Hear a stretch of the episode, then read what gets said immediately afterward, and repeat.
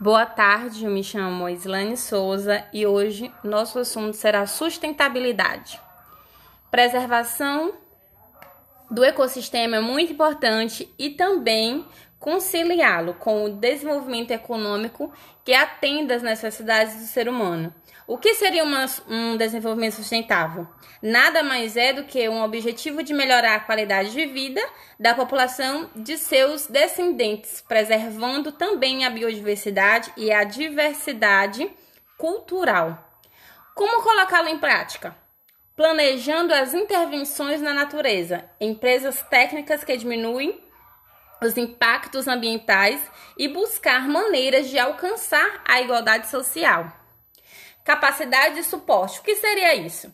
É, que o, o quanto o ecossistema pode aguentar mudanças provocadas pelo homem, sem ter as suas características significativas alteradas, é, como o limite de pessoas em trilhas em um determinado local de florestas preservado ou a quantidade de material orgânico que pode ser despejado em um rio, certo? Todos os é, hábitos humanos que causam o uso inadequado do solo e seus recursos naturais, né, na má distribuição de rendas e todas as questões que ocorrem nos países desenvolvidos e que precisam de uma solução por meio de coletas e de um ajuste é, sustentável. O que seria uma perda ecológica? O que, que significa essa perda ecológica?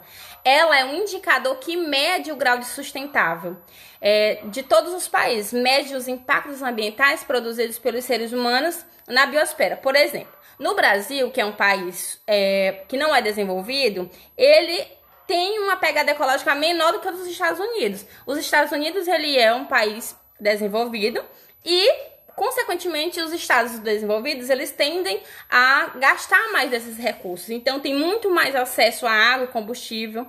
E isso lhe permite consumir mais produtos, como equipamento eletrônico, que gasta mais energia, é como se um país desenvolvido utilizasse muito mais área, muito maior do planeta do que os habitantes da América do Sul, que são países é, que não é desenvolvido, né, de terceiro mundo.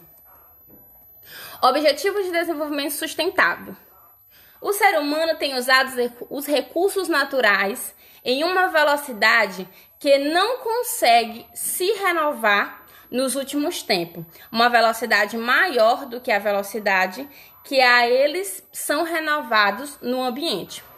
Para que, é, para que isso tivesse uma solução, criou-se o que? A ONU. O que é a ONU? Organização das Nações Unidas. E para que serve essa, essa, essa organização? Ela tem como foco um Objetivo de Desenvolvimento Sustentável, que é ODS, que tem uma meta principal: unir todas as nações em uma luta única. Quais são essas lutas? Quais são esses objetivos?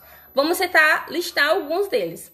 É, primeiro, acabar com a pobreza em todos os lugares, é, acabar com a fome, ter segurança alimentar, com nutrição e promover a agricultura sustentável, é, ou seja, produzir seu próprio alimento, assegurar uma vida saudável e promover, e promover o bem-estar, assegurar a educação inclusiva e de qualidade e promover as oportunidades de aprendizagem a qualquer a qualquer um.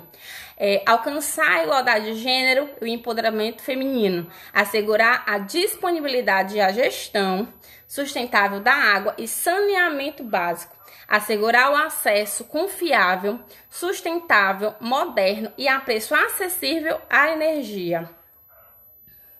Promover o crescimento econômico inclusivo e sustentável, emprego pleno, decente e produtivo construir infraestrutura resilientes, promover a industrialização inclusiva e sustentável. E fomentar educação, reduzir a desigualdade, tornar as cidades inclusivas, seguros, resilientes e sustentáveis, é, assegurar padrões de produção e de consumo, tornar medidas para combater a mudança climática e seus impactos, garantir a conservação e o uso sustentável dos oceanos, dos mares e dos recursos marinhos para o desenvolvimento sustentável, proteger, recuperar e promover o uso sustentável dos ecossistemas terrestres, gerir de forma sustentável as florestas, combater a diversificação, deter e reverter a degradação da terra e deter a perda de biodiversidade. Proteger a sociedade pacífica inclusiva, para o desenvolvimento sustentável, proporcionar o acesso à justiça para todos e construir instituições eficazes, é, responsáveis e inclusivas em todos os níveis, e também fortalecer os meios de implementação e revitalizar a parceria global para o desenvolvimento sustentável. Então, esses são uns dos métodos objetivos que as organizações das Nações Unidas têm como objetivo certo? Então, teremos o quê? Energia, soluções individuais e coletivas. O que, que seria isso? Que soluções individuais são essas? E coletivos? Como funciona? Comportamentos simples e importantes medidas podem ser adotados em residências, escolas e empresas, como, por exemplo, aproveitar a luz solar e usar sensores de presença, acumular roupa suja para lavar todas de uma vez só, uma vez por, por semana, por exemplo, é uma maneira de economizar. Então, isso e várias outras, é, como por exemplo, é, desligar os aparelhos quando não estiver usando, uma maneira de economia, né? Em 2010, o governo brasileiro adotou uma medida importantíssima para impulsionar o uso de energia renovável. Que energia renovável seria essa? Aquelas energias que se renova, como a energia eólica, que é através do vento, que é uma, um recurso natural que não acaba. Então, é uma energia renovável, uma energia limpa. Com o decreto obrigatório das instalações de coletores solares em habitações populares. O sistema de aquecimento solar permite a famílias de baixa renda minimizar os gastos com energia elétrica, além de trazer benefícios ambientais. O Brasil institui o sistema das bandeiras tarifárias, que servem como incentivo para se é, tiver uso consciente de energia. São as cores verdes, amarela e vermelha, que ela indica, né, de acordo com o que vai ser é, o tipo de energia que vai ser usada, como por exemplo, quando se usa as, a energia das termoelétricas, a energia ela tende a ficar mais cara porque o custo é maior. Então, quando é utilizado esse tipo de energia, a, ela vai ficar ou amarela ou vermelha. Por quê? Porque amarela é mais ou menos caro e vermelha vai ser muito caro quando se usa uma quantidade maior ainda de energia de termoelétrica. E quando usa mediante entre uma e outra de hidrelétrica, né? É, ela vai ficar mais ou menos cara, porque está utilizando das duas fontes. Quando se utiliza só da termoelétrica, vai ficar muito caro. Quando é, se usa só das outras, que é da, é da hidrelétrica, ela vai ficar uma coisa mais barata né? Então a bandeira vai ficar verde. Ficará amarela ou vermelha, dependendo da quantidade de energia, ok? Que a gente acabou de falar. Então, a água. Quais são as soluções individuais e coletivas que eu posso fazer decorrente à água para que isso se torne é, mais sustentável. No Brasil, a distribuição de água doce não é bem distribuída. Tem locais que tem poucas pessoas habitando e muita água doce, e vice-versa.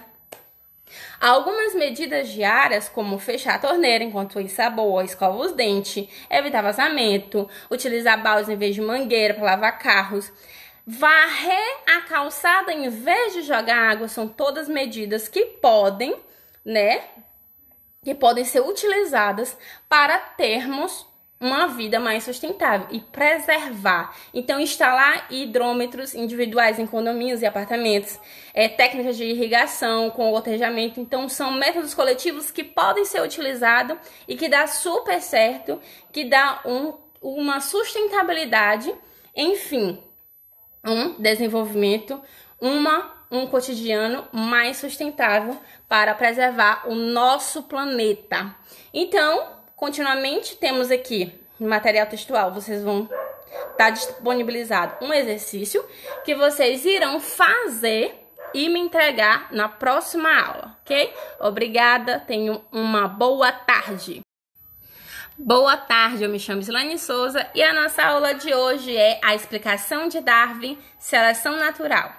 Darwin começou a suspeitar que o mecanismo da evolução pudesse ter alguma semelhança com seleção artificial. E o que seria essa seleção artificial? É a reprodução das espécies animais e vegetais com características desejáveis e despreza as demais, por meio desse processo que surgiram as raças de cães, carneiros e etc. É, ele estudou o cruzamento seletivo que os criadores de pombo realizavam para obter as várias raças desse animal. Da mesma forma, pensou que a natureza fazia esse mesmo processo de selecionar essas determinadas características. É, as principais características eram. É, eram deixadas e as que as características que não eram bem sucedidas eram eliminadas. Então, com o tempo, originar novas variedades de animais e plantas. É, Darwin teve também essa contribuição de um livro de Thomas Matos, sobre populações. O que, é que dizia essa, essa, esse livro de Thomas Matos? A população crescia mais rápido em relação ao, aumento de recursos, restaria na escassez desses recursos, que é de grande importância para a sua sobrevivência. Tendo em vista, concluiu que nem todos os seres vivos que nascem conseguem sobreviver e reproduzir. Por que, que ele concluiu isso? Porque nem todos os animais são fortes o suficiente para sobreviver na natureza. Muitos são fracos, têm características que não são próprias para a sobrevivência e acabam morrendo. Então, só os mais fortes sobreviviam. Os sobreviventes seriam aqueles com características apropriadas para conseguir recursos e enfrentar as condições. Então, as características favoráveis tendem a ser preservadas e as que não são favoráveis eram totalmente destruídas. Como foi chamado isso? chamado de seleção natural, a preservação de variações favoráveis e a eliminação de variações desfavoráveis. Com base nisso, ele concluiu que as gerações das espécies podem se diversificar e tornar-se adaptadas no meio ambiente em que vivem. É, o que seriam essas adaptações, né? Como seria isso? Adapta adaptações são as características que facilitam a sobrevivência e a reprodução de um organismo em determinado ambiente, resultado de variações entre indivíduos e do processo de seleção natural. As mudanças que ocorrem naturalmente são muito mais lentas nas gerações ao longo do tempo do que quando são feitas pela seleção artificial. Como conceito é, de seleção natural de Darwin, explica a língua comprida do tamanduá. Como seria essa explicação? É, em uma população inicial de tamanduás, alguns indivíduos possuíam língua mais comprida que outros e por isso tinham maiores chances de capturar insetos, né? Porque a língua era maior, então tinha uma, uma chance muito maior de sobreviver até a fase adulta e se reproduzir. Então, a herança que foi repassada nas gerações seguintes é, ia aumentando o número de tamanduás com a língua maior do que as do tamanduá que tinha a língua menor. Então, significa que a frequência de animais com língua mais comprida aumentou de maneira gradativa na população. É, problemas com a teoria de Darwin, né? Todo mundo tem seus probleminhas e Darwin também teve, porque ele não conseguiu é, explicar como surgiram as variadas características entre os indivíduos de uma mesma espécie e como essas variações eram transmitidas ao longo das gerações. Então, ele não conseguiu é, resolver isso. Então, o conceito de gene, o conceito de mutação não eram conhecidos na época. Por isso que Darwin não conseguiu explicar como podiam surgir indivíduos com novas características. Ele não conseguiu é, resolver essa incógnita. Ele desconhecia o trabalho de Mendel, ou desconhecia ou não deu a total importância que era para dar, né?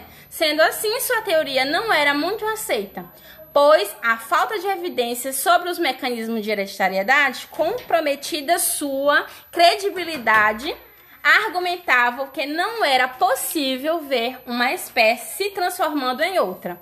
Então, esse foi o nosso conteúdo de hoje. Deixo um exercício para vocês me entregarem na próxima aula e tenham uma boa tarde.